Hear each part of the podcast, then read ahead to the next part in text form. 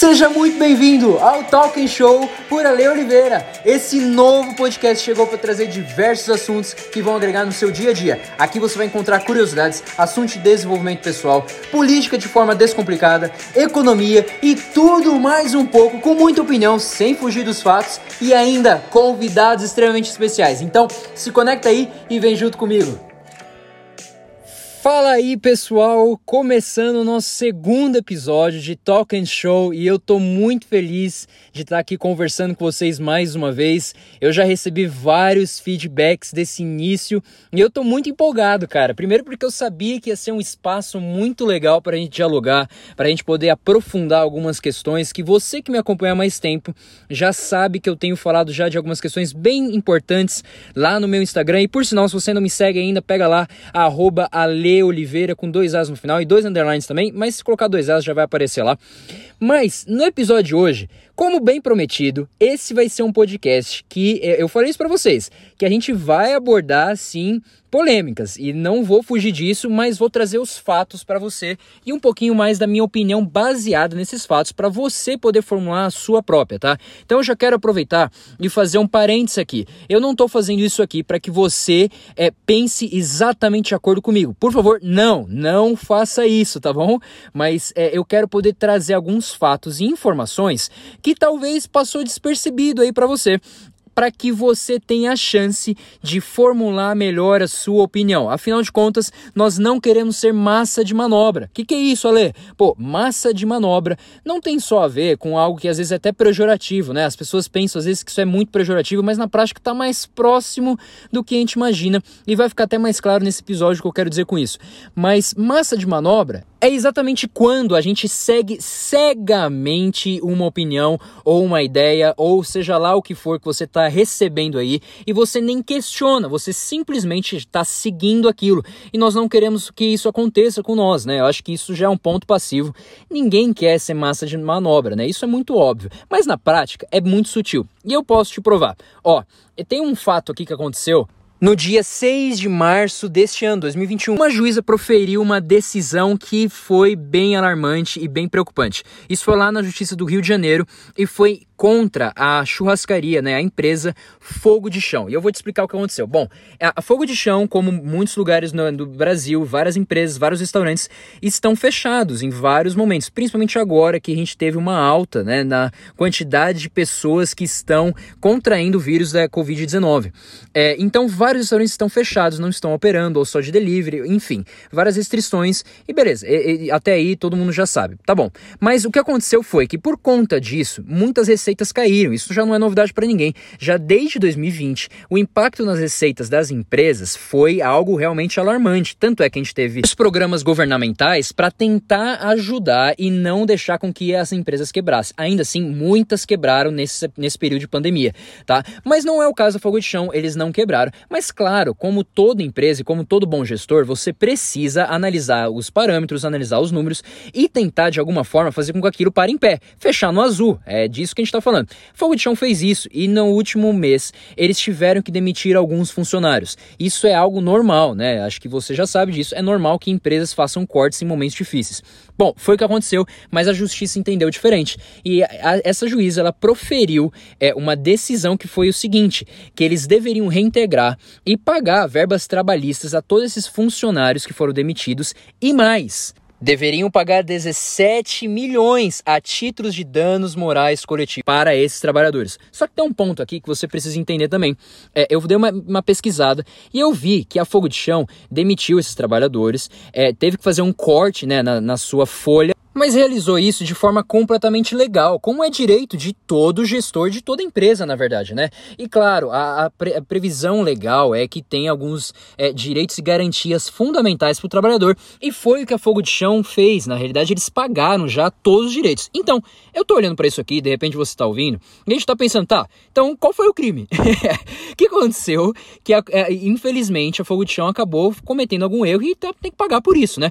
Pois é, é exatamente esta pergunta que está todo mundo se fazendo e também é o advogado Maurício Pessoa, que é o advogado é, dessa causa representando Fogo de Chão. Ele inclusive até falou, ó, a sentença está desconectada com a realidade e gritantemente ilegal. Ainda infere essa pergunta aqui, ó, abre aspas, como é que eu posso ter cometido dano moral se não foi uma decisão legal?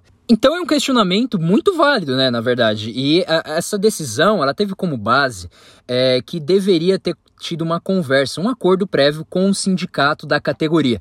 Porém, agora que está a questão e que não fecha a conta do porquê é, a juíza proferiu essa sentença e não faz muito sentido, porque em 2017, você mesmo deve lembrar, é, saiu na mídia e tudo mais, que teve uma mudança legislativa, né, a, número, a lei número 13.467, você pode dar uma olhada aí, do ano de 2017, que determina que é facultativa a contribuição do trabalhador ao sindicato. Ou seja, na prática, é, você você pode pagar ou não, de acordo com o que você é, acredita se aquela, é, aquele sindicato está fazendo um bom trabalho em te defender ou não. É, essa é a real. Então não faz sentido a juíza determinar que uma empresa pague danos morais por algo que ela nem cometeu é, erro, não, não tem previsão legal que fale que ela é obrigada a fazer isso, como o advogado falou.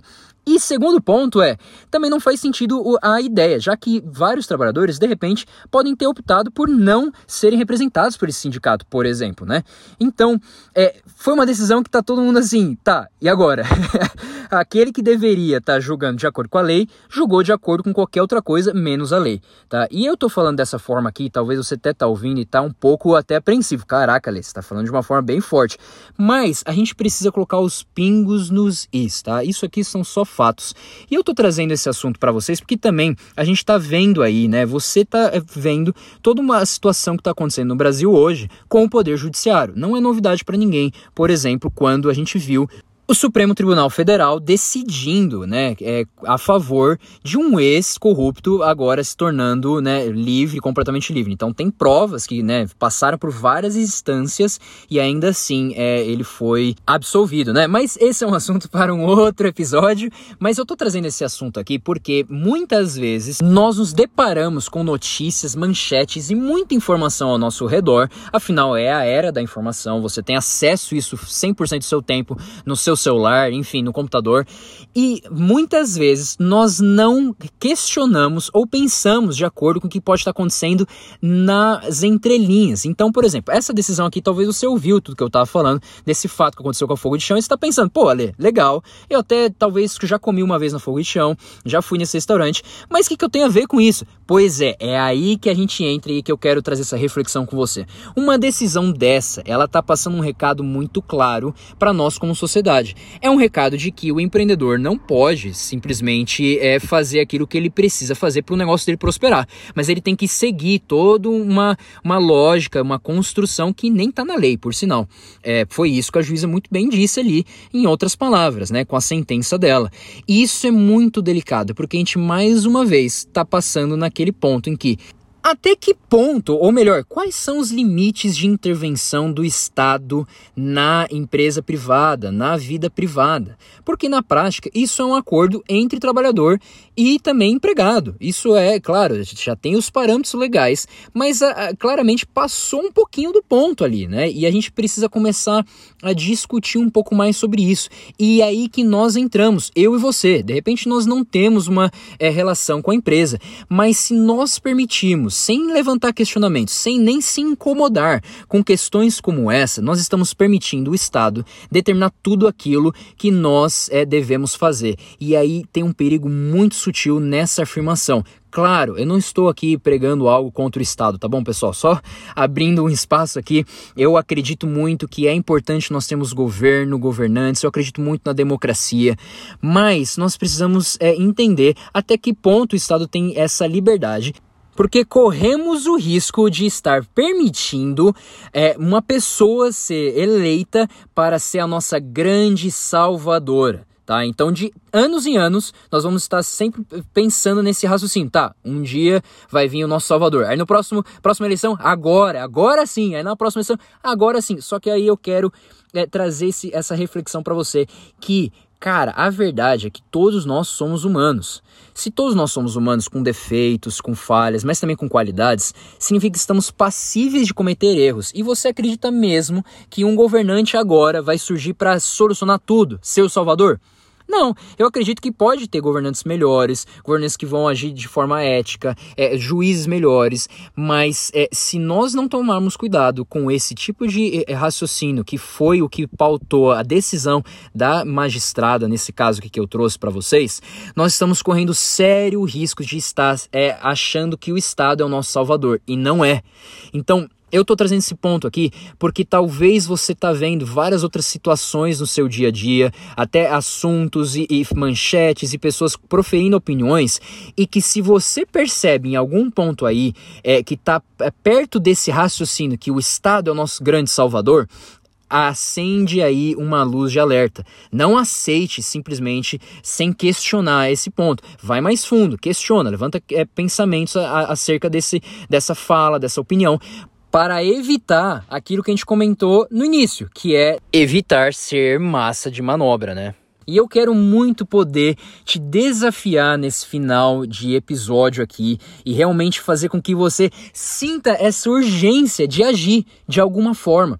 Cara, não dá mais pra gente simplesmente ouvir algo que tem um efeito político, tá? Ah, e até fazer um parênteses aqui. Hoje todas as coisas que você faz, tudo que está à sua volta envolve política, pessoal. De verdade, eu quero trazer esse ponto aqui. Talvez você ficou animado com isso, talvez você nem gostou muito disso, mas é a grande verdade. Hoje todos nós temos é, situações à nossa volta que envolvem a nossa ideologia, a nossa forma de pensar. Até porque, se não fosse assim, a gente estaria pedindo por um milagre que, infelizmente, não dá para acontecer, que é um ser humano falar ou proferir coisas ou tomar decisões é, separando a decisão dele com a, o sistema de valores dele. Não tem como. Todo mundo é, faz algo com base no seu sistema de valores, tá? Mas fechando essa ideia aqui, esse parênteses, é, tudo à nossa volta envolve política. Talvez de forma mais direta, talvez de forma indireta, mas tudo está envolvendo. E quando a gente começa a agir, a questionar, a não aceitar de forma cega uma opinião, ou uma manchete, ou de repente uma fala de um amigo seu, ou enfim, qualquer coisa que tá, você está recebendo aí de informação,